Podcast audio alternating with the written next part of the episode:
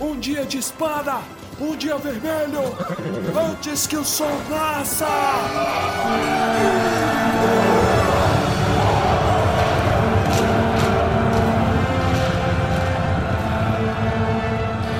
Almares, senhoritos e senhoritas, o meu nome é Pedro. O meu nome é Torre. Meu nome é Baez. Avisem. Avisem a Jeff Bezos que eu vim cobrar a dívida. Fala seu nome, trouxa. Quem é você? Eu sou o Armando. Ah, Se a essa altura, se a essa altura o pessoal não me reconhecer, eu largo o mão da fama. É isso aí, estamos aqui com Armando de convidadinho pra falar do penúltimo capítulo do Retorno do Rei. Isso daí, o expurgo do condado. Finalmente chegamos. O melhor capítulo do Senhor dos Anéis. Mas o melhor capítulo não era o Batalha do Campus de Pelennor? Para de ficar querendo tro- fazer a realidade ficar diferente. Tu aceita. Nossa, negacionismo. Terraplanismo 2022. Nossa. A realidade do Armando muda de acordo com a pessoa que ele tá falando no momento. Esse é o melhor capítulo que não foi adaptado. Não, Não, isso, isso aí é inegável. É inegável. Não é, não é tão bombadio, então. Então toca a corneta, porque esse é o melhor capítulo desse livro, segundo o Armando, e não a posição oficial do Tumba do Balim. Mas antes disso, vamos lá para o momento Palantir. Momento Palantir. Gorila, traga minha bola. E é isso então, senhoras e senhores. Vamos aqui agora para a nossa leitura de e-mails. Estavam com saudade? Sim, nossa leitura de e-mails de Halloween, inclusive, que hoje é Halloween. A gente tem um acumuladão de e-mails, né? Tem bastante coisa aí de setembro e outubro represado, Isso então aí. a gente vai tentar aí abordar as coisas hoje. Muita coisa maravilhosa, né? Sem recados da paróquia, se você não quiser ouvir essa leitura de e-mails, embora eu recomende que você ouva, Recomendo que você assassine o português. vá imediatamente para o minuto 23 minutos e 56 segundos do podcast. Vamos lá então. Vamos começar aqui. Começar de forma rápida com Carol Violin. A Carol mandou uma resenha muito legal pra gente. Extremamente poética, extremamente positiva sobre o Rings of Power. Gostei muito. Obrigado por compartilhar conosco, Carol. Compartilhe com outros entusiastas da Terra-média. Para que a palavra seja ainda mais distribuída. Não vamos ler, porque infelizmente é muito grande. Ela é muito extensa e não cabe no, no nosso orçamento do, do programa.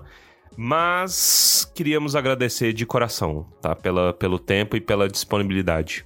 Vamos aqui então, ó. O segundo da lista aqui, ó. É Maria Luísa Almeida. Ela diz: Olá, tumbeiros lindos do meu coração. Não sei se era pra mandar e-mail sobre esses episódios da série, mas preciso dar esse feedback. Que alívio ver um grupo discutindo essa série com leveza. A Fernanda me surpreendeu muito.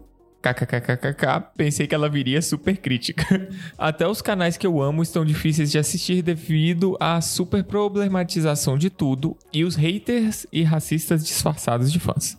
Eu nem olho mais comentário nenhum porque não tem condições. Eu particularmente também não gostei do núcleo Gil-galad Galadriel. Agora, um, um, um parêntese aqui que eu não acho que muita gente gostou, não. É, não, eu, eu, eu não sei ninguém que tenha gostado.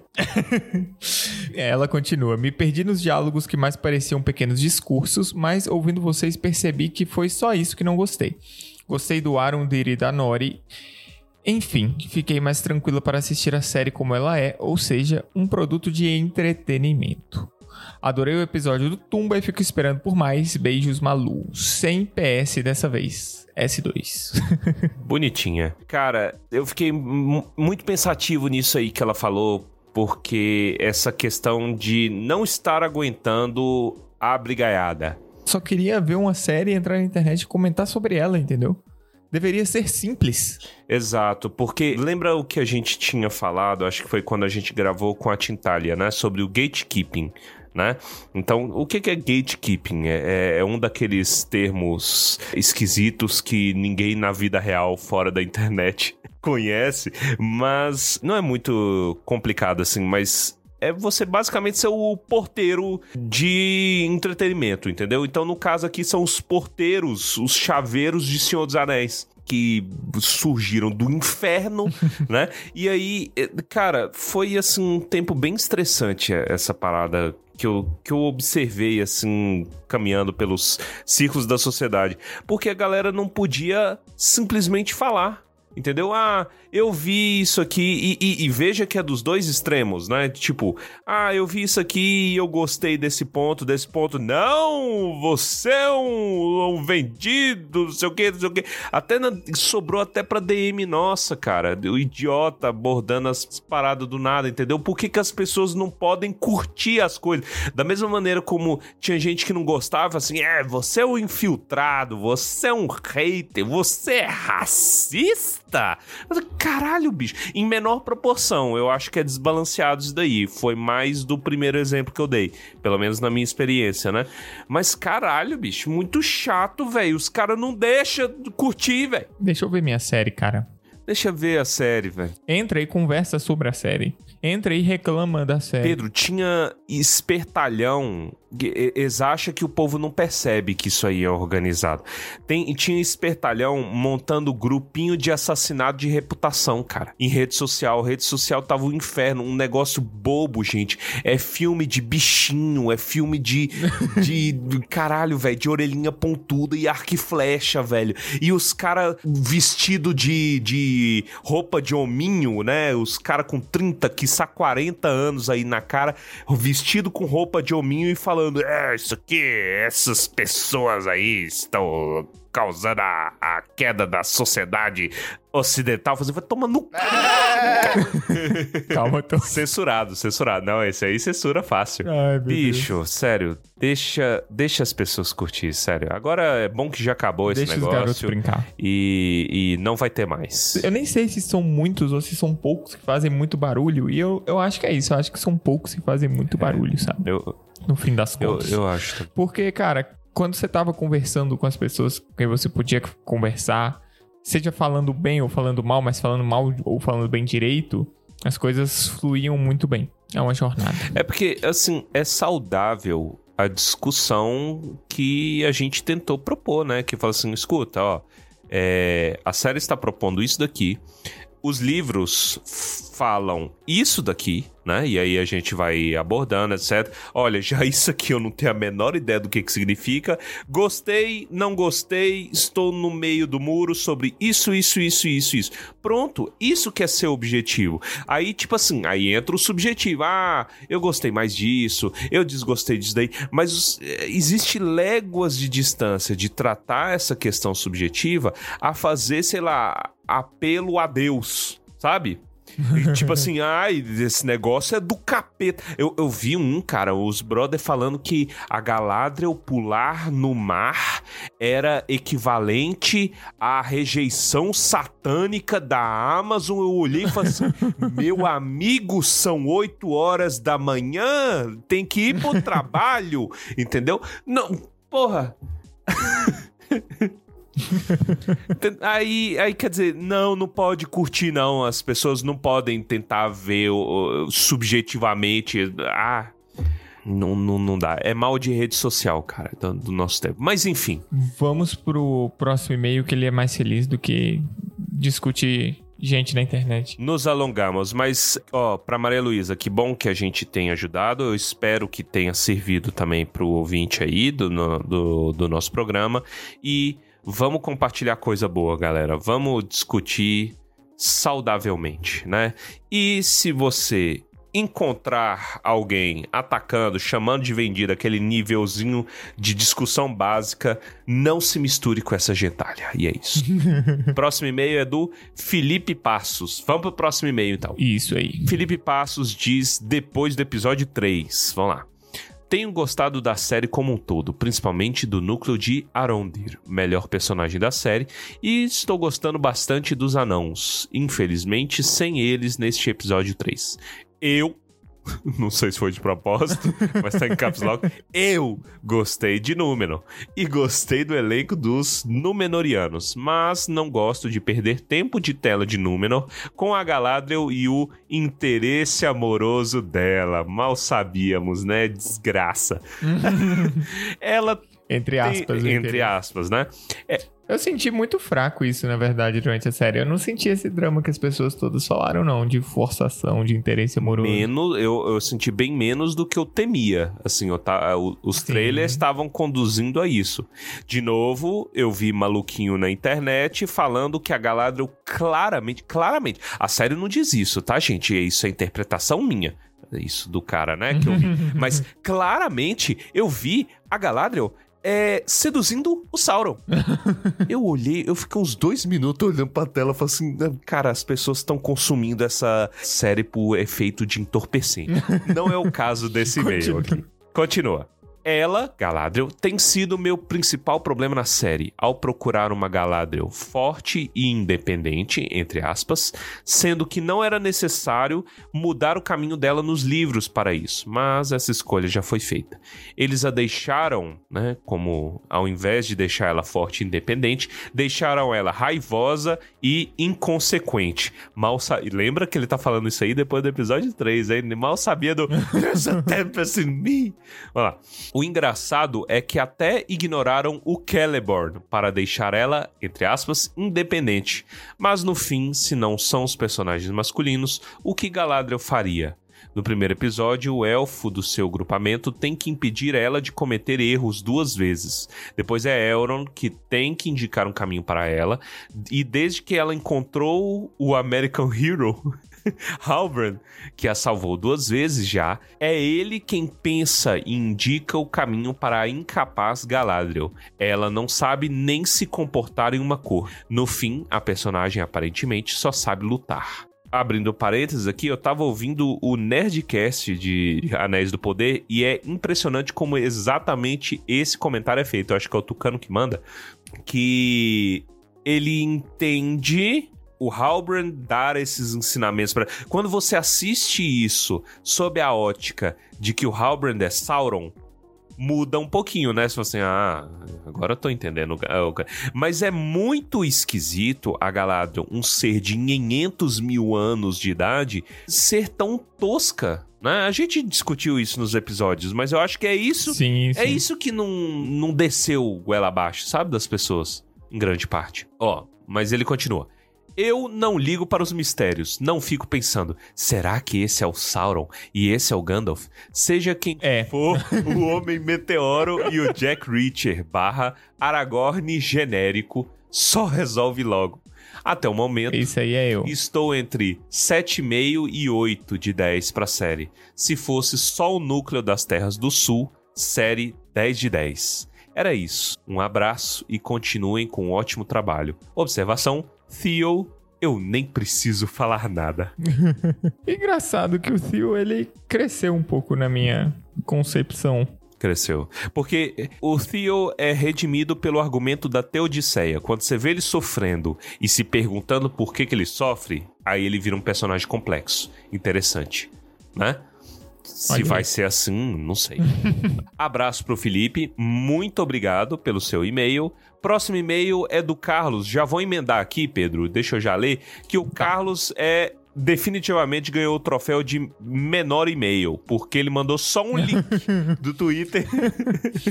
Falou assim: pés peludos ainda existem. E aí é, uma é um vídeo das forças especiais ucranianas camufladas de verdinho. Só isso. Mas pior que tá parecendo com os pés Nossa. peludos. Tá, tá bem Midsommar o Ah, vídeo. Maria. Acho que é até menos pés peludos. Caramba, é realmente. Agora os pés peludos viraram Midsommar pra mim. Tudo tá misturando bem. na minha cabeça. Tá, obrigado. obrigado, Carlos, pela consideração. Próximo e-mail, Vitor. Vamos lá então para o e-mail do Victor Castelo. Ele diz o seguinte: Oi, pessoal. Queria pontuar algo que foi dito no review do último episódio. No que diz respeito a Galadriel, concordo que talvez ela não devesse estar à frente do projeto, mas ao mesmo tempo ficaria mais difícil sem ela. A série já está sendo criticada por estar adaptando um período sobre o qual não se tem muita informação. Acho que se fosse usada outra personagem desconhecida, independente de quem fosse, seria mais difícil, uma vez que tornaria mais difícil a identificação. Usar a Galadriel facilita a empatia, mas acho que ela também sofre o hate de ser um- uma personagem feminina. Só ver o hate que personagens como Ray e Rose Tico sofrem, por exemplo. Não sei nem quem são. Ray, as duas é do Star Wars, do, do segundo lá, que eu sempre esqueço, o último Jedi. Ah, lembrei, lembrei. A Ray, Ray é a, a protagonista, né, dos A Ray dos- eu lembro filmes, agora. E a Rose é a namorada do Finn. Que são horríveis, assim. A Rose em particular, mas elas são atacadas por outro motivo. É porque os caras são idiotas mesmo. Mas é, no fim das contas, eu culpo a Disney. Eu sou aquele cara que joga a carta de Uno, sabe? Fala assim: a culpa é do capitalismo. Não, a culpa é de Disney, entendeu? É Disney. Preguiçosa. Ele continua. Acho que além de sofrer o hate de ser uma personagem feminina, seria ainda maior se fosse utilizada a filha dela. Pra quem não sacou, essa isso tá ligado ao, à discussão do último episódio em que o Torres levanta a possibilidade de ser utilizada a Celebrian ao invés da Galadriel. Continuando aqui, ele diz: Isso também diminui o risco da personagem. Vemos ela lá na Terceira Era. O cagaço de vê-la ser engolida por uma nuvem de cinzas diminui porque sabemos que ela sobrevive e assim será sempre que houver perigos. Realmente. Não é nem a armadura de roteiro. Como se chama isso? Vocês sabem? Como se chama, Torres? Hum, acho que é mal de prequel. Não, mas, eh, mas corre-se um risco de ter armadura de roteiro, realmente. Tipo assim, se você vê uma pessoa se ferrando. Vamos supor, por exemplo, o Isildo, né? O Isildo teve uma, Tá vivo. uma armadura de roteiro, porque você sabe que ele vai estar vivo lá e tem aquela cena bosta da casa caindo e daquele mistériozinho. Coisa que, por exemplo, com os amigos dele já não rolou. Um morreu porque caiu, sei lá, um pedaço de telha na cabeça dele e ele morreu. O Isildo caiu uma casa inteira e você sabe que não vai acontecer nada, né? Então é um pouquinho de armadura de roteiro mesmo. Mas é mal de prequel. Quanto à teoria que Adar e Estranho sejam as duas metades de Sauron e que o anel pode servir para uni-lo em um só de novo, é uma ideia sensacional. Não rolou. Sinto muito, Vitor. Pedro Baez Torres para consultores da série já. Obrigado, teria sido melhor. Viu? Teria, teria. Ah, ninguém quer ganhar dinheiro aqui, não. Ninguém gosta de ganhar dinheiro, de escrever coisa boa. Ele continua. A segunda temporada já está sendo gravada. Botem esses três no próximo avião. Aí, ó, atenção. Parabéns pelo trabalho maravilhoso de vocês. Continuem, por favor. Victor Castelo. Muito obrigado, Victor. Muito obrigado. É a primeira vez que ele manda e-mail? Não, né? Eu, ah, eu não tenho certeza, porque a gente já leu tantos que tá começando certeza. a confundir na minha cabeça. Mande pra gente aí depois o que não é a armadura de roteiro. Isso. Porque, a- além de mal de Prickle, porque eu quero saber o nome agora. Exato. Quanto a Celebrian, cara, de- agora com esse final de série, eu vou te falar que eu estou mais conspiracionista do que eu era antes. E eu, eu, eu tô trucando na minha ideia que deveria ser Celebrian. É, mas o, o ponto que ele colocou, ele tá corretíssimo, eu acho. Seria muito mais difícil escrever e adaptar essa personagem para ela ser interessante. E, e agora um, um tchan é que não é porque Celebrian estaria es- está no front que Galadriel não poderia estar. Né? Ela poderia estar, poderia ser uma personagem central no roteiro. Só que eles foram pelo caminho fácil, que é o caminho da grana. Fala assim: ah, os fãs gostam da Galadriel, então eu vou escrever a Galadriel aqui. Só que existe uma, uma carga da personagem que ela carrega. E isso que foi tão difícil de identificar. Então, no final, a gente não teve nenhuma personagem totalmente nova, nenhuma personagem identificável, né? Porque o- Eles tiveram que desmontar a Galadriel que as pessoas conheciam pra montar, para mostrar que eles vão montá-la. Só que não houve esse desmonte, entendeu? Ela já come- ela apareceu desmontada. Eu acho que isso foi um choque para as pessoas. É, isso foi um choque, aí demorou. E, e é como. Tanto que é muito bom ver ela crescendo. E, e é, É muito legal. é como o Gui Massafera tinha falado na- no, no último episódio que a gente gravou, né? Com ele e a Fernanda. Que toda essa ladainha, todo esse arco depende da Galadriel ser estúpida, dela ser é, imprudente, dela ser, é, tipo, violenta, né? Tem que ser assim pro plot funcionar. Se você olha esse plot dentro de uma caixinha fechada, ela tem um arco interessante, cara entendeu? O problema é quando você olha para um todo. E em se tratando de Tolkien, é muito difícil você não olhar o todo. Então é por isso que é problemático, entendeu? E, e é por isso que eu falo, bota Celebrian, Celebrian é um papel em branco, você pode escrever como você quiser, você pode fazer gol, é, você pode matar ela a hora que você quiser, ela pode ser um personagem que você se preocupa com ela, por exemplo, entendeu? Caralho, ela pode morrer o, qualquer hora, e aí, o que, que vai acontecer e tal? Só que isso demanda tempo, dinheiro e bom roteiro. E a gente não tá sendo pago para isso, então eu não vou dar mais ideia, nem tempo, nem dinheiro, nem bom roteiro. Me procurem. Amazon. Com a proposta correta. É. Muito obrigado, Victor. Muito obrigado a cada um de vocês. Muito obrigado a quem nos acompanha e muito obrigado a quem discute com amor e carinho. Isso. Desculpa também pela pela demora, né, para ler. Então, mas é bom que vocês estão acompanhando uma timeline, né, se se desenvolvendo. E vamos pro último e-mail de hoje, que é do Lucas. Almare Rapazes, tudo certo? Sim, tudo certo. E com você, Lucas, tudo bem? Aqui é do Clube dos Rapazes. Mandei um e-mail para vocês alguns meses atrás, no dia que vocês leram que foi no especial Crepúsculo, eu percebi como ficou gigante. Então peço desculpas por isso. Que isso, tamo junto. Ó, esse segundo e-mail será bem mais sucinto. Só queria avisar que depois desses meses, depois de meses, finalmente alcancei vocês e oficialmente senti a luz, dos, a luz me deixar por ter que esperar os próximos episódios. Talvez vocês demorem para ler, mas atualmente vocês pararam no capítulo De Volta para Casa e estão lançando os episódios sobre a série que estão maravilhosos ainda falta sair o último episódio, então ainda não vou comentar nesse meio. Queria falar sobre um detalhe muito triste do último capítulo, o De Volta para Casa, antes de vocês continuarem a leitura. Ao chegar em Valfenda, os pequenos estão muito ansiosos para ver o Bilbo e contar as novidades, mas não esperavam que ele teria virado um velhinho egocêntrico e que se acha o centro dos acontecimentos na Terra-média.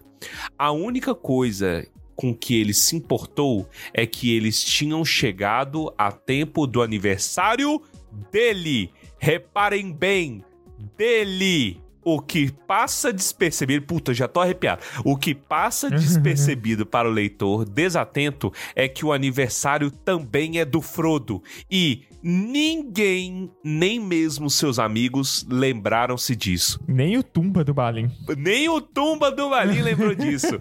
O coitado salvou o mundo está com estresse pós-traumático, sequelas e para completar ainda tem o seu aniversário esquecido por todos. O sofrimento do portador do anel realmente não acaba. Puta que pariu, que negócio massa, velho. Vamos dar um prêmio pro Lucas de análise acertada pop. Aplausos. Muito bom. Muito bom. Muito bom, sério. Obrigado pelo bonita. e-mail. É, e Lucas. ele finaliza. Enfim, obrigado por essa jornada que está longe de acabar. Uma unidade de abraço para cada um de vocês na Mari. Puta merda. Um abração, Lucas. Gostei demais disso, cara. Muito bom. Deu outro contexto de depressão para esse episódio. Só tem camadas de depressão. E com isso, finalizamos, né? Finalizamos. É hora de ver a jornada dos nossos amigos retomando o condado na faca, fogo e fúria. Violência e vandalismo. É isso que eu quero. Um feliz episódio aí pra vocês. Muito obrigado por acompanhar esta leitura de e-mails. E sem delongas, vamos pro episódio.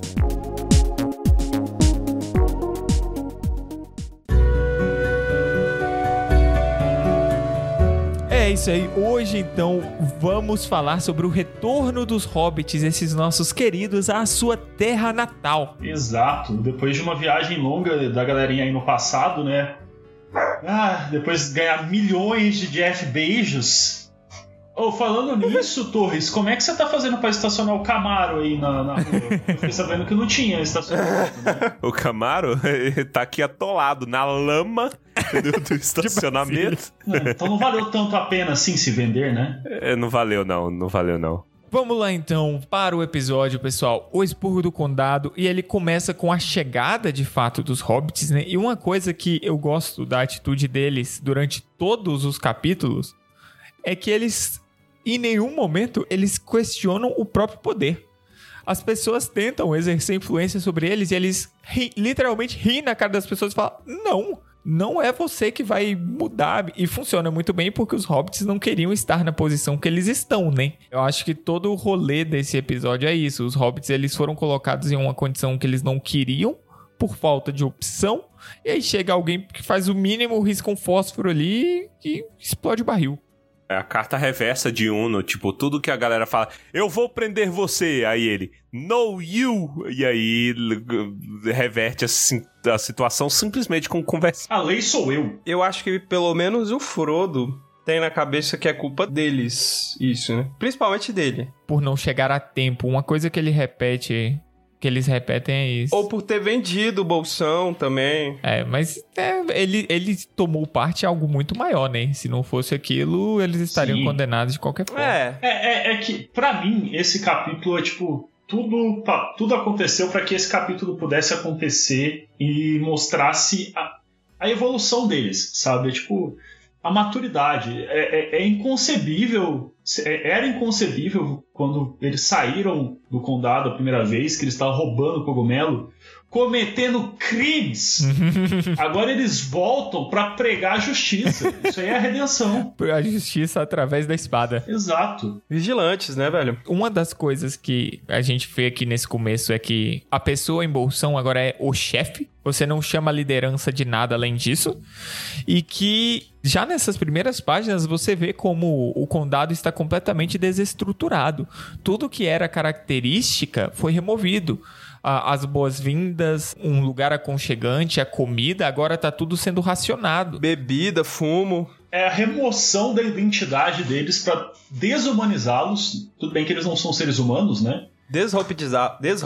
Desrobitá-los. Isso. Para que seja mais fácil controlá-los, Uhum. porque quando você tira a humanidade de alguém, fica mais fácil você fazer ele acreditar que ele não é um, um ser humano. Quando você é um hobbit, então você já não, não acredita, você sabe que você não é. E aqui tem um vetor muito importante que aparece no início, que é Bill Samambaia. Bill Samambaia, ele é um vetor da destruição Hobbit, entendeu? E a única decepção desse capítulo é que ele não ter morrido. Ele, ele leva um coice do Bill do- de verdade, que é o pônei, né? Mas ele tá quando o Bill Samambaia vai fugir, ele leva um coice do Bill pônei. Um dos melhores momentos aqui de todo o capítulo. Considerando a idade dele né, e ter levado um coice, é, sei não. Morreu no coice. Eu acho que ele arrastou pra cima. Foi de comes e bebes. Mas o, é muito triste você ver o Hobby aí no começo falando, ó, o ano foi muito bom, mas tem uma galera aí que eles pegam e distribuem, só que eles pegam muito mais do que eles distribuem. Então, tem alguém armazenando nossas nossas produções e não mandando de volta pra cá. Então, Sabe uma coisa que eu identifiquei? É, é- é sempre assim. Eu tô chegando à conclusão, nesse final de Retorno do Rei, que tá tudo unido, que a humanidade ela faz uma coisa só. e aí só bota nomes diferentes.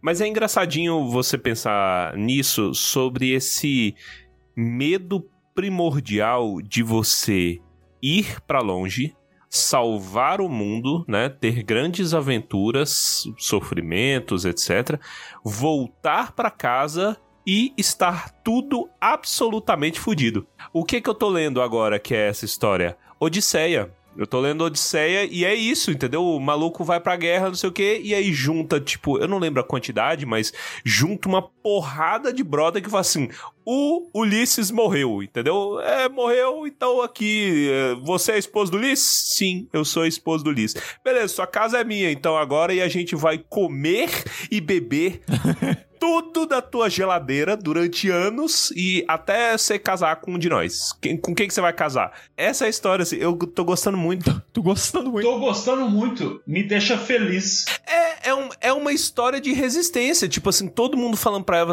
teu marido morreu, arrombado, teu marido morreu. E ela, não, não morreu, não morreu, eu sei que não. E ela fica enrolando as pessoas enquanto o filho vai buscar notícia do pai. E o pai está voltando pra casa. Saca?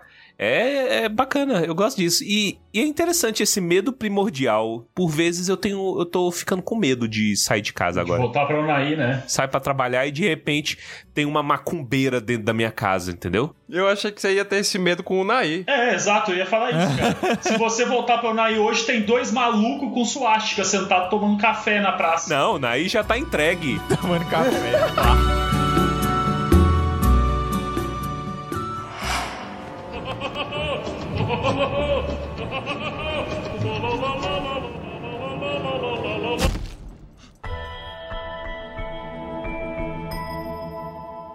Uma outra coisa disso aí, e que me deixa extremamente revoltado nesse capítulo, é o Gandalf meteu a personalidade dele do Hobbit do nada, né? Ele enrolou os. Cara, ele enrolou os meninos para sair, para dar tempo do Saruman se estabelecer melhor. E na hora dele ir lá e ajudar os meninos a se livrar do Saruman, ele dá no pé, cara. Cara, é que pro Gandalf o inimigo dele era o Sauron, né? Agora que morreu, ele quer que se foda. Não, mano, foda-se. O Saruman, o Saruman era o mestre da ordem, da ordem dele. Saruman é problema do Gandalf. E ele vai e larga pros quatro hobbits se resolver, velho. O cara tá cansado, irmão. Ele já aposentou. Ele fala, você não lembra lá em cima de Gondor que ele pega e fala: Acabou a época de todo mundo, agora é a época dos homens. Fodam-se. Foda-se, irmão. A terceira era era minha e ela acabou, então foda-se. Mitrandir is out. E foi embora. Sabe aquele, aquele funcionário público que bate o pontinho, bate o pontinho e ele não resolve absolutamente mais nada? É isso, aquele meme. Ah, se fosse só funcionário público que fosse assim, ah, me amigo. Cara, mas o que eu interpreto aqui, o Gandalf pode. É, eu acho que é isso, né? Ele entende que faz parte também da emancipação é dos hobbits. Se vocês não são capazes de derrotar alguém que eu já derrotei, significa que vocês não merecem estar vivos. É, dois, né? e, eu, e assim, ele tinha plena consciência que eles iam conseguir, porque foi até fácil, né? Ah, o maluco voa, né? Não foi fácil, cara. A gente morreu, velho. Ah, mas morre gente todo dia. Cara, a gente volta que o Mary e o Pippin agora, tipo assim, eles não roubam mais cogumelo. Eles roubam a vida de vagabundo. Eles pulam muro para quebrar a cara de safado. Eles usam a árvore que eles roubavam maçã para bater na cabeça de vagabundo. é verdade. Tá certo. Porque o próprio texto fala que eles estão enormes. Véio. É engraçado que nesse capítulo o Frodo tá completamente traumatizado. Esse é o capítulo do Frodo pacifista. A gente até comentou nos capítulos antes, né, que ele ia sair ele ia sair tão traumatizado que ele não queria levantar uma arma. E é isso, tanto que a gente vê que mesmo durante a batalha ele não saca a espada dele. Em compensação, o Pip e o Mary estão lá querendo, mano, deixa eu ir lá bater aquele cara, vai, por favor, tô te pedindo, na moralzinha. Eu treinei para isso, eu, eu comprei níveis em guerreiro para usar, não é para ficar parado amolando espada, não, irmão. Os dois passaram o livro em, em, em batalha, em guerra, entendeu? Isso eu vou, vou trazer essa discussão, vamos ver se ela vai frutificar. É interessante isso porque você tem três pontos de vista, quatro a rigor, quatro pontos de vista de guerra, né? Quatro pontos de vista de pessoas que foram é, maculadas pela guerra, uns mais, uns menos, mas todos ali foram. Entretanto, só o Frodo desiste de tudo. Por que, que vocês acham que é só o Frodo que diz de tudo? Porque se você for parar para pensar na realidade pós-guerra, por exemplo, que a gente gosta muito de fazer imagem, né, comparativa, pós-guerra é uma derrota absoluta. Todo mundo sai desta merda absolutamente destruído. Principalmente quem? Principalmente o fazendeiro, o povo simples, gente que nunca viu nada de, de guerra e se viu no meio de atrocidades, né? Isso aí tá amplamente documentado. Por que, que vocês chutam que isso é uma situação que ocorre só com Frodo, não com Mary, Pippin Sam, por exemplo? Eu acho que é porque o Frodo foi o que chegou mais perto de morrer, literalmente. Os outros, por mais que tenham sido sequestrados, eles tiveram tempo para se recuperar e batem vagabundo. Então, tipo, o Mary, ele entende que ele tem força para salvar, certo? Porque ele participou da queda ali do, do Rei Bruxo. o Pippin viu pessoas perto morrer e se sentiu mal por não ser capaz de proteger, então agora ele tem força, então ele consegue, então ele vai proteger. O Sam também viu alguém perto dele quase morrer, alguém, tipo, ele não, não aceitaria que o Frodo morresse, então ele vai lutar por, por, por Frodo salvar, mas o Frodo ele quase morreu, então ele, talvez por Frodo seja tipo, eu não posso infligir no outro aquilo que eu sofri. Eu não quero que outras pessoas passem por aquilo que eu quase passei. É, eu acho que que flerta um pouco com isso, mas igual, o Sam também quase morreu junto com o Frodo. Eu acho que é mais um negócio de cansaço é que... mesmo, de existencial. Ele só queria descansar e tiraram isso dele. É que eu acho que o quase morrer do Sam, ele tipo meio que tinha aceitado que eles tinham feito o que era possível e ele falou assim: beleza, eu vou morrer, mas vou morrer do lado da pessoa que eu mais amo no mundo, certo? é diferente de quando o Sam viu o Frodo levar a, a mordida da Laracna, que para ele foi tipo assim: cara, a pessoa que eu mais amo morreu. Eu poderia ter tentado. Eu, será que se eu fosse mais forte eu não teria salvado? Tipo, é diferente. Não importa a força que você tenha, você não vai ganhar de um vulcão na porrada. Pelo menos eu acho, né? Não sei se tem documentado. Se alguém ganhasse, se alguém ganhasse de um vulcão na porrada, seria o Jason Momoa. Pode falar. O que vocês falaram, eu acho que, que se une. Por, por quê? Eu acredito que o Frodo é o único dentre os três que morreu. Que morreu? O Frodo morreu. O Frodo ficou na Montanha da Perdição. Entendeu? ele é o único que foi possuído pelo diabo, literalmente. Então, é, Sauron destruiu a mente dele no ele caminho. Foi destituído de essência, né? De essência, entendeu? Então, a, ferida dele transcende a ferida dos outros. E isso acontece na guerra também. Porque dependendo da mentalidade como você encara isso, né, o, o, o, inferno em que você está, você pode sair menos ou mais ferido. Né? O Frodo não teve escolha, porque afinal de contas ele tinha o chicote do diabo ali nele o tempo todo. A gente discutiu isso nos capítulos anteriores, que o, o, o POV, né, a, a, as falas do Frodo literalmente somem Entendeu? Ele para de falar, você para de ver o ponto de vista dele, porque não é mais ele, é o demônio que, que tá ali é, é, possuindo ele. Então, nesse sentido, e considerando essa cicatriz que é deixada nele, eu acho que ele volta com uma supervalorização que eu acho correta, uma supervalorização da vida. Ele fala assim, mano, a vida é boa demais para isso, nada me importa, entendeu? Valoriza a vida, cara. Então, ah, vai matar o cara da, da o rufião, não sei o que, não mata não, meu irmão. Deixa, deixa viver, entendeu?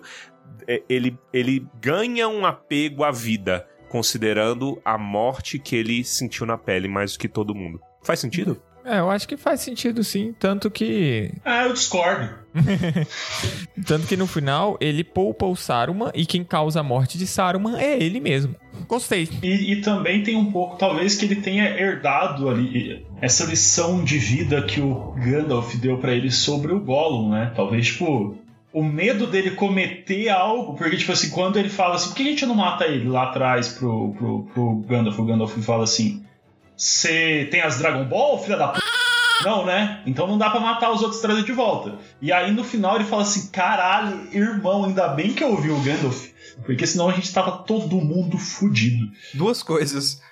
Eu acho que isso conversa um pouco com a discussão que teve até no Anéis de Poder, da coisa de todo mundo merecer uma chance de se redimir de alguma forma. É, a própria coisa do Frodo deixar o Saruman viver é isso, assim, ele pode encontrar a cura ainda, então ele ainda pode ser perdoado, digamos.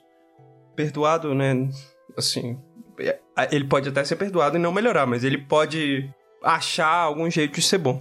É que ele, ele, ele, que pague os seus pecados, ninguém vai tirar ele. É, exatamente. É a mesmíssima discussão da série. Ele tem o fogo secreto. Então, não faz sentido eu desejar sanguinolentamente a, a morte dele. Saca? Não, a, a, a morte é, é muito final. Não faz sentido. A morte não faz sentido. Entendeu? Ela não tem sentido em ela mesma. Ah, que glorificar a morte. Então, é isso. Outra coisa que eu lembrei, eu não sei porque eu lembrei disso. Tem um episódio de Manual de Sobrevivência Escolar do Ned, que o Ned não consegue falar não pras coisas. E aí ele aprende a falar não pras coisas. No final do episódio, aquela menina que ele gostava era. Ah, eu tô com Ana Catarina na cabeça, mas é do Irmão de Orel. Mas é um nome parecido com esse.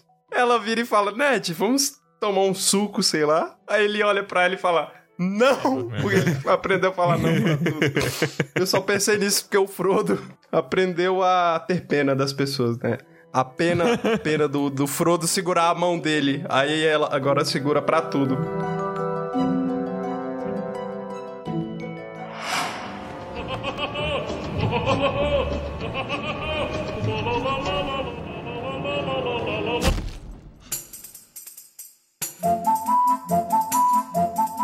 Continuando aqui, então, o que que acontece? Eles são presos, entre aspas, e são presos por pessoas que são o quê? Portadoras de penas. Agora o Armando pode falar sobre as penas dos portadores. Eu queria deixar claro que quem usa pena em chapéu é babaca.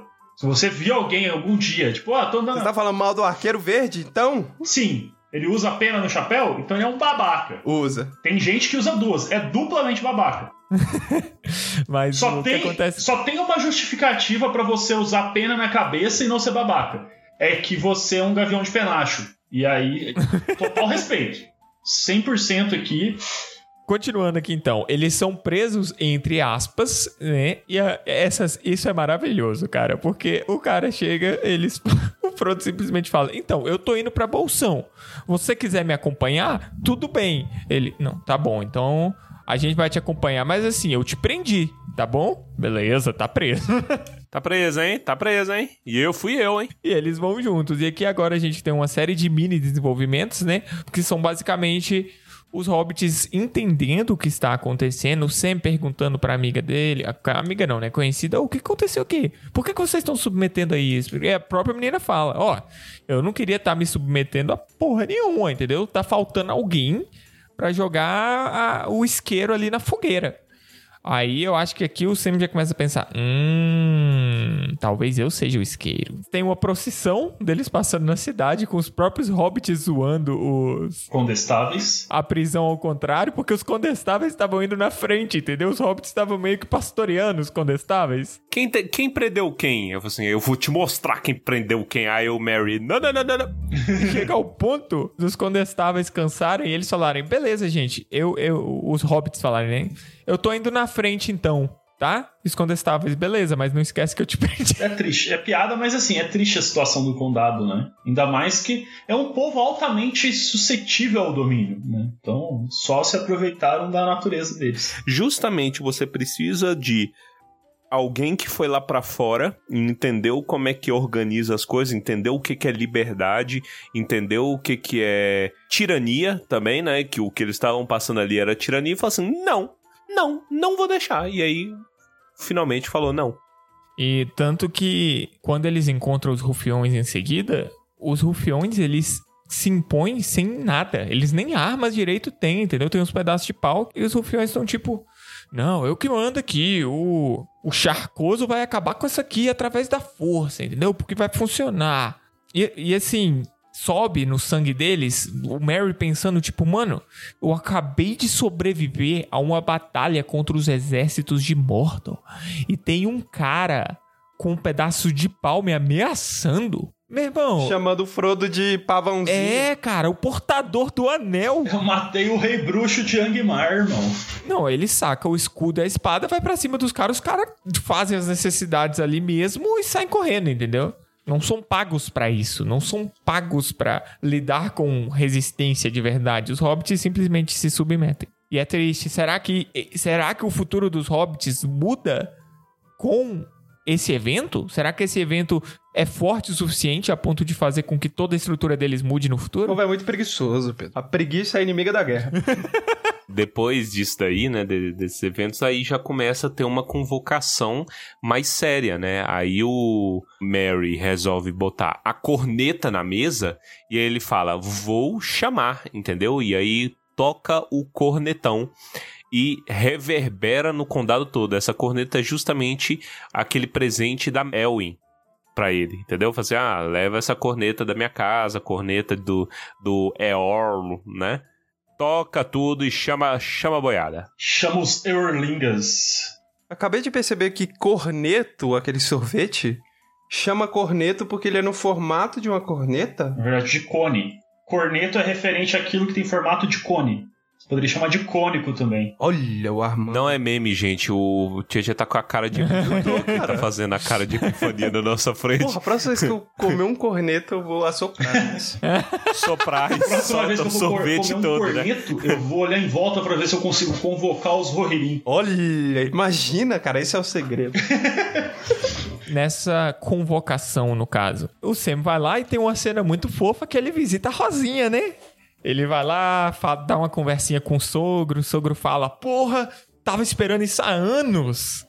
Você apareceu. Aí ele pensa: Putz, olha lá, já fiz moral com o sogro, velho. Mandei bem demais mesmo. E esse sogro aí já tá na má intenção, sabe? Porque ele fala assim: pô, a, a Rosinha e a senhora Vila estão lá na casa. Se você quiser ir lá dar um toque, dá uma piscadela pro Sam. Porra, que porra é essa, né, velho? É, pô. Aí ele vai lá, é fofo. é. E é bom que tem uma cantada dela também, né? Ah, como é que vocês estão? Vocês estão bem? Ah, tamo bem, você também. Então tá tudo bem, tamo todo mundo bem. Aí a Rosinha fala: Ô Sam, você não tá nada mal, hein? É. Ó, vai lá, se você não morrer, volta aqui. Vem cá pra tomar uma Isso xícara porque de o café. pai e o Eu irmão dela já isso- estão lá, né? Não, e ela, e ela demonstra ciúme, né? Porque ela fala, pô, se você cuidou do, do Frodo esse tempo todo, não é agora que você vai deixar ele sozinho, né?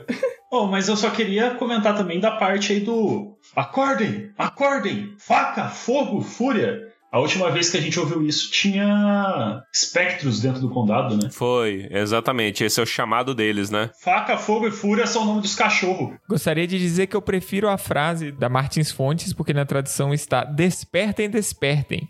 Fuga, fogo, desafetos. Desafetos nem é, pa- nem é palavra, nem existe isso. Nem é do português, desafeto.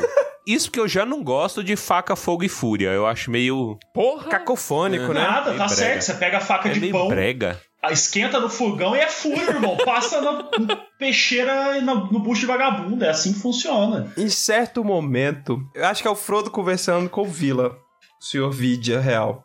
Ele fala: Olha, a gente não vai continuar com a violência. Aí alguém fala: Ah, mas foram eles que começaram. Aí ele: Não, foram os Tuque que começaram com a violência. Seus parentes aí, ó. É, aí ele olha, olha aí, ó, seus parentes aí tudo se enfiou em buraco, ninguém entra lá, ninguém sai, ali tá, eu vou lá. Aí ele vai lá pra, pra voltar. O Pippin, e- ele tinha esse sonho, né, de chegar com um exército na hora H, assim, e ele faz isso.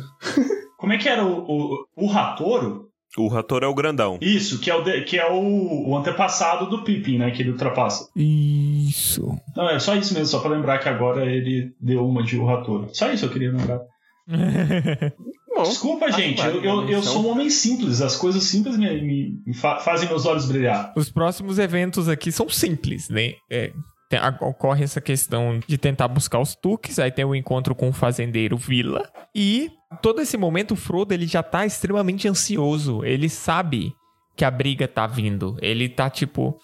Não, não, não. E o, e o Merry e o Pippin estão lá. Eu fa- Eu falei, eu falei que a gente ia ter que brigar. Eu falei que a gente ia ter que brigar. Mas eu bem que eu não queria, né? Dava pra gente, sei lá, disputar no, no, no- no dado. Conversar. Será que a gente vota, eh, a gente pode resolver no voto? Entendeu? E se a gente resolvesse isso aí no voto? Felizmente, existem pessoas conscientes ao lado do, do Frodo, né? Pra falar que Cara, que, que é aquela pergunta, né? Tipo, violência nunca é a resposta. Exceto se a pergunta verdade. for o que racista merece. Então, cara, eu achei que você ia falar, violência nunca é a resposta, é uma pergunta. A resposta é sempre sim. Eu fiquei pensando, o que que é que os hobbits vão fazer com os bichos que eles prenderam?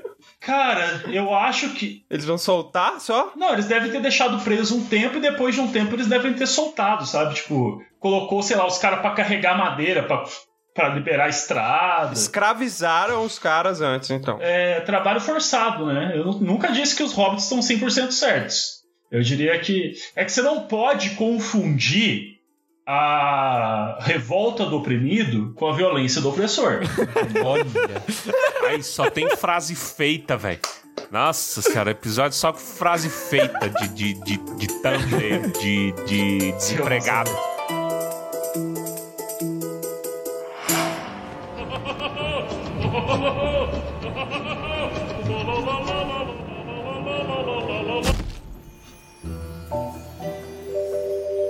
Acontece esse rolê com o Vila e eles basicamente seguem o, o rolê deles pra tentar chegar em Bolsão. Tem uma mini passagem onde fala do da família, né, da Lobélia, que tenta brigar com o guarda-chuva na mão. Então, o que que foi que aconteceu? Isso aí eles explicam no livro. Vocês lembram de cabeça? O que que é que rolou pra perder Bolsão e, consequentemente, perder o condado? A gente já tem essa O informação. Saruman faz monopólio da erva lá e o Loto resolve cair numa conversa, é isso, né? Tudo acontece por ganância. Porque ele já tava com bolsa e ele começa a comprar coisas, comprar terras. O Loto é o agro. O Lota é o agro, isso é verdade. E aí ele, como o Armando falou, ele vende. Na verdade, ele vende erva, mas eles não sabem como que ele tá ficando rico. Eles só sabem que ele tá crescendo em riqueza e comprando terras em volta. E aí ele para de vender cerveja porque ele não gosta de cerveja. Ele proíbe a venda de cerveja, né? Eles prendem o prefeito, então ele se auto-intitula o, o líder ali, o chefe ali do condado, e aí as coisas vão prosseguindo assim num- numa loja, porque aí a galera começa a vir. Não tem, no começo não tem violência nem nada, a galera só vem construir coisa mesmo e começa a morar no condado. Fica pior depois que chega o charcoso. É. Então esse é o ensinamento. Se começar a construir coisa perto do teu bairro, já sabe que estão vindo. Já sabe. O Saruman tá chegando. Isso aí é uma crítica à gentrificação. Se começar a colocar aquelas casas feias de, de- de feias, entendeu? Fala casa feia, o que, que vem na sua cabeça? Ah, uma casa feia é uma casa feita em 2022 que a pessoa tenta construir colunas, tipo, como, ele acha que tá na Grécia. Isso é feio, pá, um Ah, É o Gustavo Lima. cacete. Entendi. Meu irmão. Se o Gustavo Lima chega na. Se começarem. Outra coisa feia, é porta feio. de 15 metros. Cara, eu fico imaginando a pessoa que fez isso primeiro, ela já não tava bem da cabeça. E aí veio a segunda, olhou e falou: Nossa, que bonito, eu quero. Cara, você consegue. você- imagina você, né? Você tá assim de boa, de repente você passa com uma casa que tem dois, uma porta de dois metros. Você olha. Meu irmão, deve dar um puta de um trampo pra limpar isso aí, né?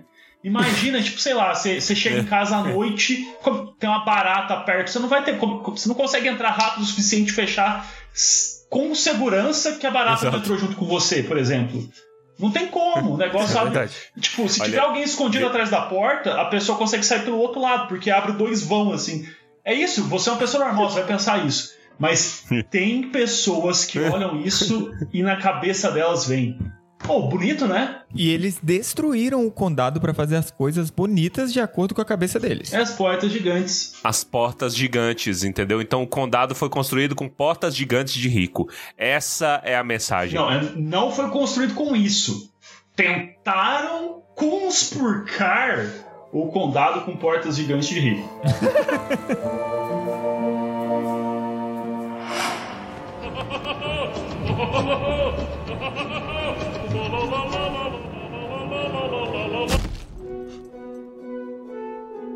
E é bom que o, o, o feitor, ele fala, né? Aí, ó, Sen, agora a gente tem trabalho para pra arrumar. Tira essa cara triste aí. Derrubaram a árvore, cara. É, derrubaram a árvore, é muita cara de pau, mano. O, o Peter Jackson não fez essa adaptação só porque ele não queria usar CGI pra sumir com a árvore. Exato. Porque deu muito trabalho, né? 10 anos criando um negócio que ele plantou. Falou assim: eu lá vou sumir com essa porra no último dia. Eu vou nada. Deu trabalho pra caralho. Tem que ficar lá pra, pra, pra servir de turismo. É. Oxe. Depois do choque inicial deles, né, vendo que o condado tinha sido totalmente modificado e destruído sob essa industrialização que já é a característica do Saruman que a gente vê há muito tempo, que é a destruição de tudo em nome da tentativa de criar eficiência, aqui a tensão já tá se construindo no nível máximo. E, invariavelmente, isso termina na guerra que vem em sequência, né? Na guerra não, na batalha. Cara, olha que doido.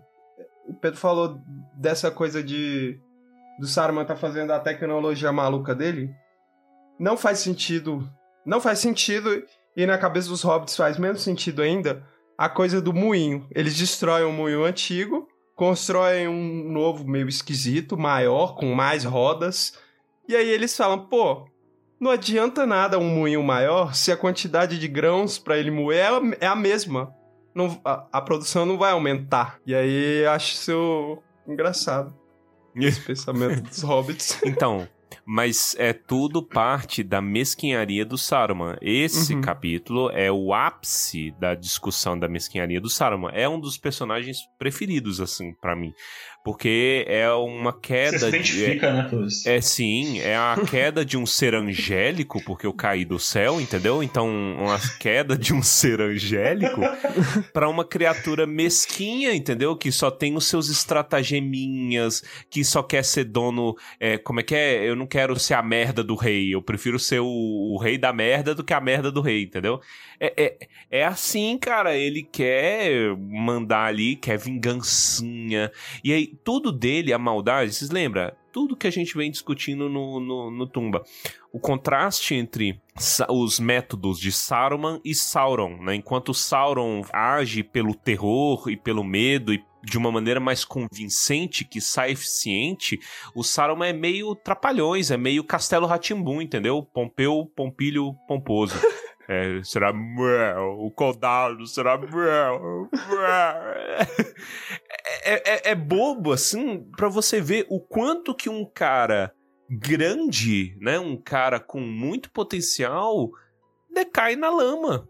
Por inveja, praticamente. Então, como que isso corrompe o cara? Eu gosto muito dessa, dessa discussão sobre a figura do Saruman. Vítima de si mesmo. Vítima de si mesmo. Homem briga contra Maiar e trans- se transforma em cachorro em Sorocaba. É, lá em Sorocaba aconteceu isso, né, cara? Perdeu tudo. Antes da gente entrar na discussão sobre o Saruman, é, eu queria dizer que eu não lembrava de ter sido tão brutal o resultado final dessa, dessa batalha, cara. Foram 70 rufiões mortos e 19 hobbits mortos. Pra mim, tinha sido um negócio tipo, matou dois e acabou. Se renderam, sabe? Quebrou, quebrou uns dentes.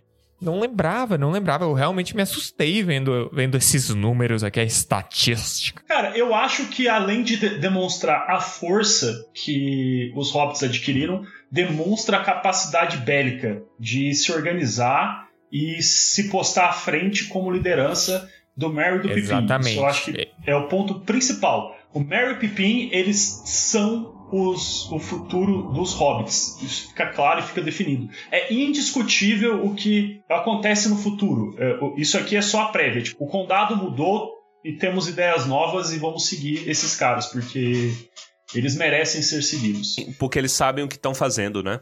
Sim, já mataram gente, né? Bater em vagabundo já, já, já se tornou cotidiano. É só mais uma terça-feira pro, pro Mary e pro Pipim. Eu posso fazer uma pergunta que não tem nada a ver com o contexto e, e nem sei se faz sentido. A mudança que a água dos entes causa neles é genética? Os filhos deles vão ser grandes? Eu lhe digo que se você for nos apêndices certos, você descobre. Eu também acho que sim, mas eu não Por fui. quê? Mas eu não sei. Lamarquismo? Lamarquismo. É, Lamarquismo. É, é. Tietchan la, Lamarquista. Usou muito.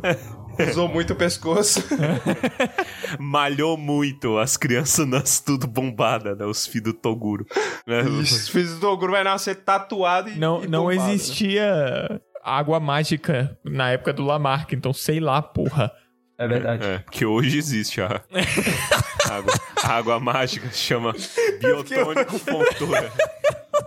Biotônico Fontoura! Ai, Nossa, óleo de fígado de bacalhau. Só de imaginar o contexto. Era, tinha Oh, um, um outro biotônico que era isso. Cê- Vocês nunca tomaram óleo de fígado de, ba- de bacalhau? Vocês nunca tomaram? Sério, assim? Eu, eu já vi a propaganda, eu tinha terror só de imaginar. Cara, pensa assim, sabe quando você é criança, você apronta e aí seus pais olham com você com um olhar de decepção? É o sabor do óleo de de bacalhau. Horror nojento. Mas só, só, só um comentário em cima da pergunta se a água dos entes muda o DNA dos hobbits. Hum. Não sei dizer. Mas eu sei dizer que os filhos do, do Mary e do Pippin terão não uma, uma alteração genética, mas o que eles passaram é, psicologicamente vai afetar os filhos deles. Lamarquismo Então, psicológico. Isso. Freud explica. a- a- o trauma, o trauma é real, entendeu?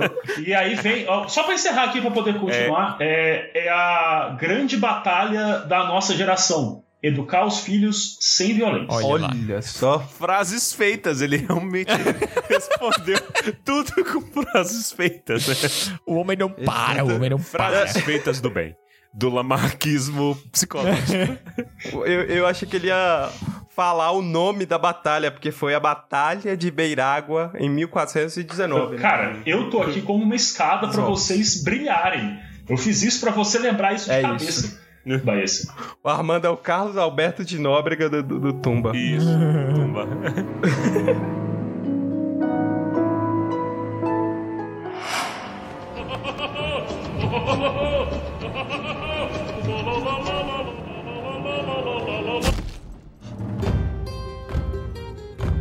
Então, bora aqui pra fechar esse episódio com chave de ouro.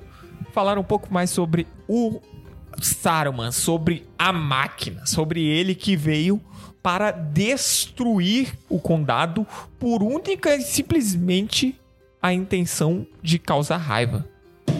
Ah, sabe o que isso me lembrou? Que a vingança nunca é plena.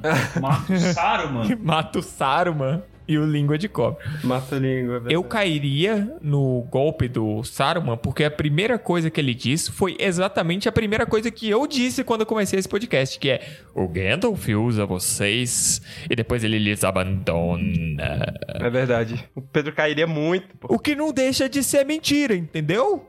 Mentira não Ah, é. mas é que o Gandalf nunca, nunca escondeu isso, né? Ele nunca chegou assim, tipo, ó, quando você precisar, eu vou estar lá. Ele é sempre tipo assim. Canta, né? Se eu quiser fica- aparecer, eu vou aparecer. Não contem comigo. Não contem comigo para nada. Quando eu quiser, você vai estar lá, entendeu? É, é- é- é essa. Exato. Ah, o mago nunca se atrasa. Ele está onde é necessário. Ô, desculpinha, irmão. que desculpinha, hein, irmão?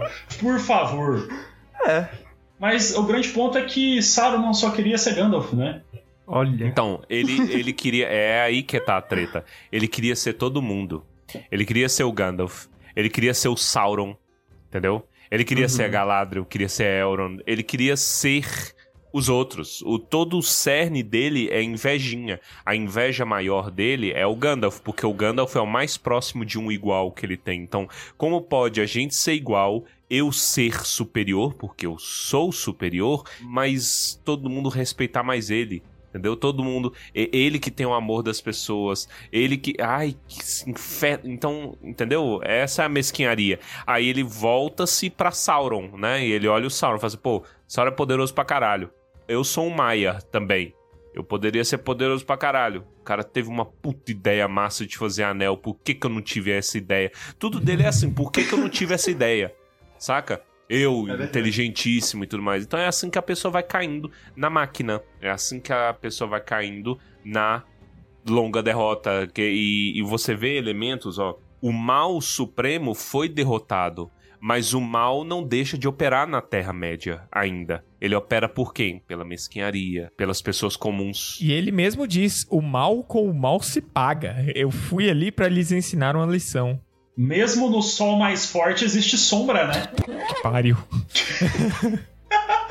Tem que apanhar. Tem que apanhar hoje. Perdão. Eu, é, eu, eu acho que o, o, o Saruman ele traz uma lição pra gente que a gente precisa ter amigos. A gente não pode ser sozinho. Não dá para ser Não é pra você se aproximar dos outros com segundas intenções. Tipo, ah, eu vou ser amigo dessa pessoa que ela tem piscina e no verão vai ser legal. Não. Tenha um hobby e faça amigos pra você não invadir uma vila, escravizar as pessoas ali e levar uma facada nas costas, gente. Mano, e ele é tão desgramado que quando eles falam de matar ele, imediatamente ele, ele bota a, a invenção. Não, se encostarem em mim, vocês vão ser amaldiçoados, tirando da bunda esse, esse, essa, esse contexto, essa informação. Mano, o cara é muito filho da mãe, velho. Todas as atitudes dele são desgraçadas. Sabe, essa cena me lembra aquela cena de que, em que eles se encontram com ele na torre? Uhum. que ele a- ataca cada um do círculo pessoalmente, com a diferença que ele não tem mais os poderes. Então, todos os ataques dele são vagos, são vazios, não dão em nada. É muito bom esse paralelo de exatamente as duas cenas em que ele tenta fazer a mesma coisa, mas que ele já decaiu, ele já era, cara. A influência que ele teve antes, ele já não consegue ter mais aqui. Uhum. Muito doido. Mas ele continua sendo um, um Maier, certo? Continua. Ah, ele tem poder ainda, gente. Não é possível que ele não sabe fazer bruxaria mais. E, tipo, ele nem se importa, porque, tipo, eles foram proibidos, né? Quando eles foram pra Terra-média de usar as bruxarias. Mas agora, tipo, ele já tocou foda-se. Por que, que não sai, tipo, sei lá, pondo fogo, invocando o Beyblade? Lembra o que eu já discuti aqui no, no Tumba? Magia, a rigor, em Tolkien, é segredinho. Entendeu? Então, o Saruman, ele é um conhecedor é, de uma vasta gama de segredinhos. E dentre eles, o segredinho sobre o qual ele tem maestria é o quê? A palavra. O dom dele é a palavra. Então ele sabe escolher as palavras certas. É só isso. Eh, Tem várias maneiras de você enxergar isso. Essa é a maneira que eu uso pra enxergar. Não é ele falando Avada Kedavra e aí a palavra dele ganha mel, entendeu? Não, ele só é inteligente de colocar eloquente, ele é um cara eloquente, entendeu? Ele coloca as palavras na ordem certa que deixa as pessoas mais putas, inseguras, desgraçadas da cabeça o possível. A treta é por que, que ele está perdendo o poder? Porque o argumento dele ah, entendeu? Ele vai argumentar baseado aqui. Ah, ele tá falando uma verdade, mas frente ao contexto geral, não faz sentido, entendeu? É, é tipo, é como se você tivesse, sei lá. Você não tem mais nada, você é um mendigo, você não é dono de nada e você quer debater sobre eh, eh, as consequências da vida após a morte pesquisada por Jeff Bezos. Você que não tem água encanada, entendeu? E você tá querendo discutir as consequências da vida após a morte de Jeff Bezos. Ah, entendeu? Aí você fica mandando mensagem pras pessoas. Eu quero debater na internet sobre a vida após a morte de Jeff Bezos. Assim, irmão, olha pra sua janela, vai ter um, um- um jacaré andando de jet ski, entendeu? Um jacaré mutante andando de jet ski. Vai cuidar do jacaré na tua janela andando de jet ski. Não vai. Ai, globalismo. blá. entendeu? O, claramente, Torres odeia os animais. Eu odeio, porque eu convivo muito. E quem convive muito, odeia. Cara, o Saruman, ele no final fala, né? Se o sangue dele manchar o condado, é, nada vai prosperar. Ele fala. Ele sempre tá usando termos. É, Vou jogar sal aqui. complexos, né, velho? Só faltou ele usar mesócracia ali. Mas ele. O sangue dele mancha o condado, né? No final das contas. Sim, Amaldiçoá-los-ei. É. o sangue dele mancha um condado. Por quê? Porque ele tenta, ainda no final, humilhar a língua de cobra. Uhum. E, né, É meio trágica, né? É- a é derrota veio. Há quem um dia no condado falará que alguma coisa deu errado porque o sangue do Saruman aquele Ah, dia... Os hobbits do Anéis de Poder. É, Quem um dia irá dizer que existe razão? As coisas feitas pelo Para. Sarumão. as coisas feitas. É, e, é, para, e é para. interessante como termina, né? O, o- com um, um toque de pena, né? De uma criatura grande que é, decaiu, de uma criatura miserável que não teve redenção nenhuma, né? E, e o Sam reflete, pô, esse é o fim dessa criatura, um fim terrível.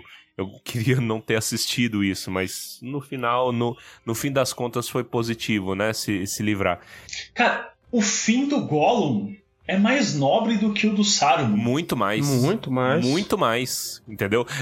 Ou, o, o Gollum recebe o direito de uma águia, vamos dizer assim. Uma águia foi enviada só É. pra buscar o Gollum. Isso é... Entendeu? Deixa, deixa eu deixar pior. O fim do Língua de Cobra foi mais digno do que o do Saruman. O Língua de Cobra pelo menos falou assim, cara, você destruiu minha vida, eu vou pelo menos levar a sua. E aí ele não tinha como lutar contra as flechas ali. Mas né? e a vingança nunca é plena, Armando? Cadê o teu ensinamento? Quem falou isso? Você Besteira, falou não isso. se tira isso. Homem inventa frases e. De efeito pra De. Se transforma em águia. E língua condado. vira joelho no interior de, do Paraná. É, mas o, o final da frase é interessante, né? Este é o final da guerra. A guerra com G maiúsculo acaba aqui. O último golpe. E pensar que esse golpe seria desferido na porta de Bolsão. Faz todo sentido, é cíclico. E é legal a próxima frase, porque ele fala: entre todas as minhas esperanças e medos. Eu nunca imaginei isso, né? Porque ele tinha esperança de que a guerra ia terminar, mas. E que o condado ia ficar incólume, né? É, Olha, a guerra passou pelo condado também por conta de mesquinharia. Não por Olha. cois- influência direta de Sauron. Entendeu? Tem um pouquinho de Sauron Uhum. aí, mas transcende um pouquinho mais porque a decisão foi do Sauron, né? E eu gosto como Isso. termina, porque um, um, um vulto, né? Um, um- Uhum. Uma desgraça começa a subir ali do Saruman e o vento do oeste ba- sopra pra longe. Cara, É, pesado. Ele vacila, ele olha para o oeste, ele percebe a falha dele no último momento, então ele é banido da existência. É, só pra concluir com vocês que já leram, né? Quem lê livros geralmente é inteligente. Essa sombra, essa fumaça seria tipo ele indo lá pros, pros salões de mandos pra poder voltar depois, e aí o Mandos fala: Não, Eu acho que ele não vai para os salões de mandos, eu acho que isso é coisa dos elfos. quem? Pra onde que os Maiar vai que volta? Eles não passam por lá, eles estão acima disso, Armando, eles são parte do todo. Pra onde que o Gandalf vai quando morre? Ele bate lá e volta. O, o, o- não, o Gandalf foi pra Eru. É aí que é a treta, entendeu? Eru é um nível acima. É, Eles vão, ele vai responder direto a Eru, cara. Ah, então a casa do capeta. Tudo As portas estavam fechadas. As portas estavam. É, é isso que eu não gosto de gente inteligente. É por isso que eu já reneguei a ciência. O pessoal não tem humildade pra conversar, tá ligado? Foi varrido pra casa do capeta. É isso. Acabou então? Acabou. Saruman is no more.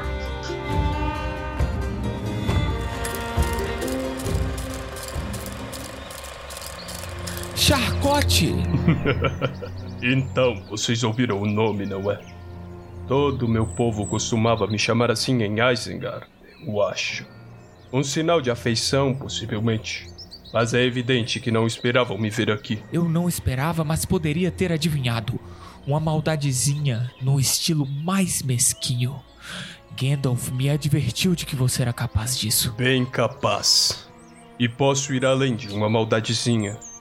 Vocês me fizeram rir, seus senhorinhos hobbits. Cavalgando em companhia de todas aquelas grandes pessoas, tão seguros e tão satisfeitos consigo mesmos. Pensaram que se tinham saído muito bem da coisa toda, e agora podiam apenas cavalgar tranquilamente para casa e passar um tempo calmo no campo. A casa de Saruman podia estar toda em pedaços e ele podia ser expulso, mas ninguém poderia tocar na de vocês. Ah, não, Gandalf cuidaria de seus interesses. não ele. Quando seus instrumentos já desempenharam a tarefa por ele designada, Gandalf os abandona.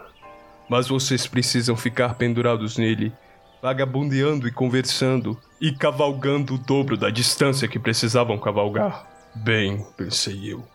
Se são assim tão tolos, vou chegar na frente deles para lhes dar uma lição. O mal com o mal se paga.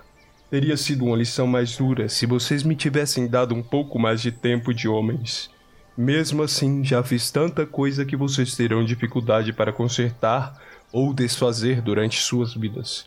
E será agradável pensar nisso, contrabalanceando minhas perdas. Bem, se é com isso que você fica satisfeito, tenho pena de você.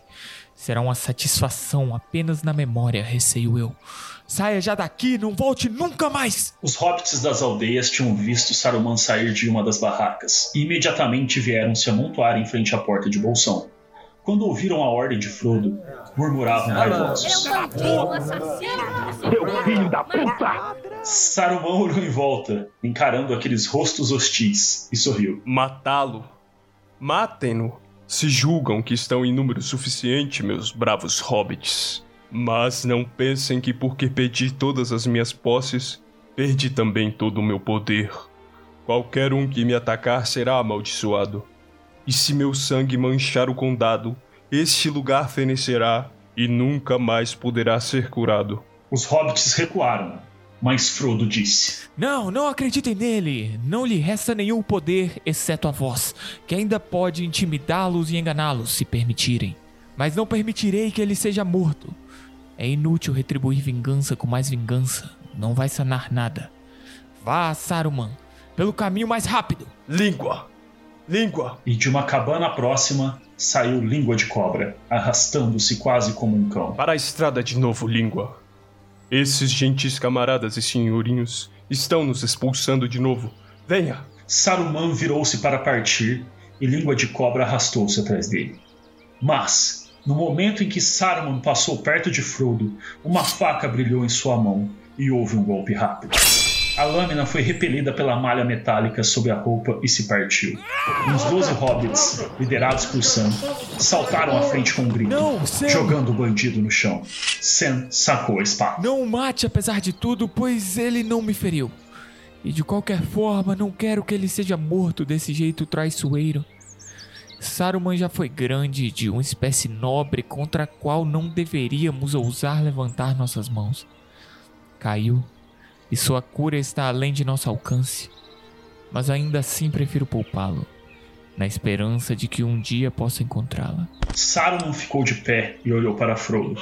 Havia uma expressão estranha em seus olhos, um misto de surpresa, respeito e ódio. Você cresceu, pequeno.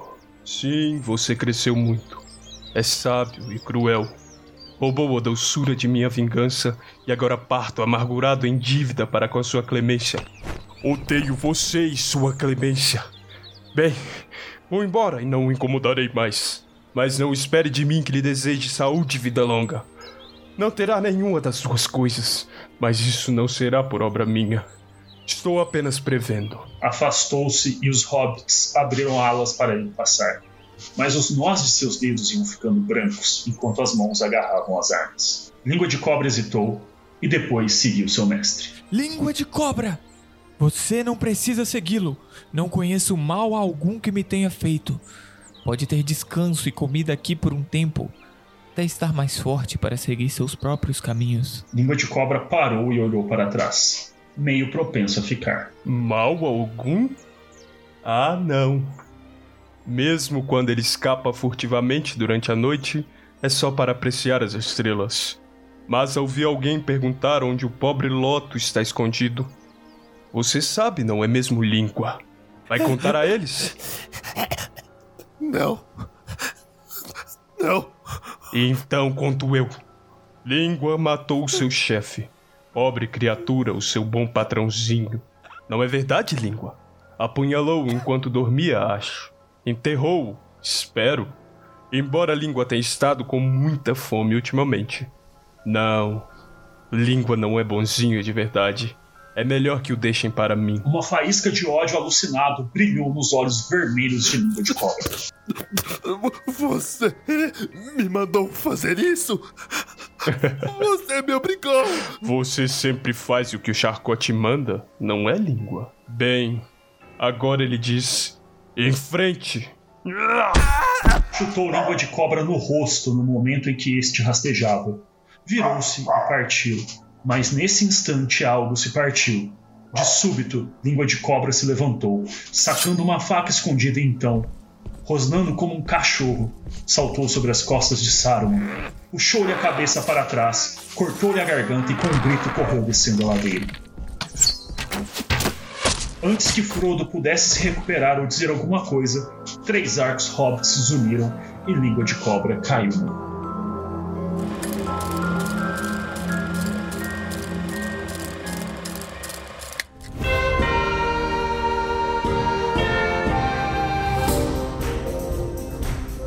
com isso, então, encerramos mais um episódio de Tumba do Balim. Gostaríamos novamente de agradecer a você que tem nos acompanhado. Se você chegou aqui agora, vindo dos especiais de Anéis do Poder, vai lá, ouçam os episódios do Senhor dos Anéis, de As Duas Torres, de O Retorno do Rei. Cola com a gente que aí você lê junto e tudo fica da hora pra caramba. Muito obrigado a quem nos acompanha. Vocês já sabem como nos contatar. E-mail tumbadobalinha.gmail.com. Vai lá, manda feedback, manda informação, manda abraços. Fale com a gente. DM no Instagram, arroba Tumba do Balinha, no Twitter, arroba Tumba do Balinha. É isso aí, estamos sempre por aí. E obrigado, Armando, pela sua visita. Ah, de nada, eu fico feliz aí em poder participar, de trazer esses três pontos aí pro, pro time. Foi importante a conversa que a gente teve aí com o professor. E eu só queria deixar um, um recado para você que é haterzinho da série. E qualquer coisa que alguém falava que era legal e você reclamava, vocês não sabem a sorte que vocês deram de eu ter sido banido desse podcast durante esses episódios. Mas vocês não sabem a sorte. Vocês não têm noção do tanto de mensagem que eu mandava pros meninos. Nossa, toda. Sabe você aí que tá ouvindo o agora e ficava fazendo comentáriozinho? Você não sabe o quanto que eu te xinguei. Sabe o, o vento que sopra o Saruman pra casa do capeta? É o Armando, entendeu? É, eu- o Armando tava doido pra soprar a galera pra casa do capeta. Exato. Gostaríamos de agradecer também aos nossos apoiadores no PicPay. São vocês que mantêm o Spreaker ativo e o sitezinho no ar. Muito obrigado, Maíra Siqueira, Karina Guide, Marcelo Ferreira, Maria Luísa, Laudimar Bueno, Leonardo Carniato, Lan- Nancy Furtado, Robson Bernardes, Rafael Domingues, Saul Prado, Ó. olha, Saulzinho, Saul safado. Agnes Pauli, Victor Castelo, Camila Monteiro, Mariana Luz, Loreno Tischer, Rafael da Riba e Fernando César. Muito obrigado. Ficou E tem- claro a tem- dificuldade de leitura que o Pedro tem. Muitos nomes, a gente tá acostumado agora a falar em elfo, Ah. entendeu? Falar nome de gente é muito contramão. Entendi. Galera, muito obrigado de coração por tudo, por essa paciência, por todo esse tempo de contribuição, tá? Valeu, vocês ajudam demais. E obrigado pra você que espalha também a, a palavra, você espalha a palavra de Thorin pro pessoal no boca a boca, ajuda demais. O Tumba cresceu por causa de vocês. E é isso, tamo junto. Vamos agora então para os comentários cretinos extremamente sucintos do episódio de hoje. E eu gostaria de dizer que eu queria muito ver cinco minutos sem perder a amizade entre o Mary e o Pippin. Entre o Mary e o Pippin. Essa briga é, é- essa é a briga, essa é a briga que eu queria ver. mano. Cara, e- Por quê? conhecendo os dois é deve ter resposta. rolado. Só não foi para, só não foi pro corte final do livro. As páginas, não foi pras páginas. Violência nunca é resposta. Vamos lá agora então com Baessa. Essa descoberta de que o Saruman é o Charcote é muito Scooby-Doo, velho. E ele ainda Charcote! fala, pô, se eu tivesse tido mais tempo, mais homens, e não fossem essas crianças, esse pônei maldito, eu teria conseguido dominar o condado. Vamos lá então com Armando. Ah, avisem, avisem que a live Galerinha do Thorin versus Tumba do Balim um dia vai acontecer. É de Rocket? Não, é a frase de efeito dele. É, um dia vai acontecer. Vai ser de É, Rocket League? frase Pode até ser. Porque aí vai ser. Eu já sei jogar contra o Torres, então já tô na vantagem. Eu entendo, eu entrei na sua mente. Vamos agora então com Torres. Cara, eu fiquei muito feliz que eu aprendi um insulto novo nesse episódio, que eu achei muito fofo, muito digno de uma dona de casa, que é o Sam, né? Que ele fala, ele tá falando com o fulaninho ali antes de ir na casa do sogro, né? Ele fala assim: Ô, fulaninho, seu galinho. E ele chama galinho, isso na, na tradução da Martins Fontes, eu não sei como é que ficou na HarperCollins. Mas é muito engraçado, velho. Galinho, eu vou usar muito pra, boa, velho. pras pessoas.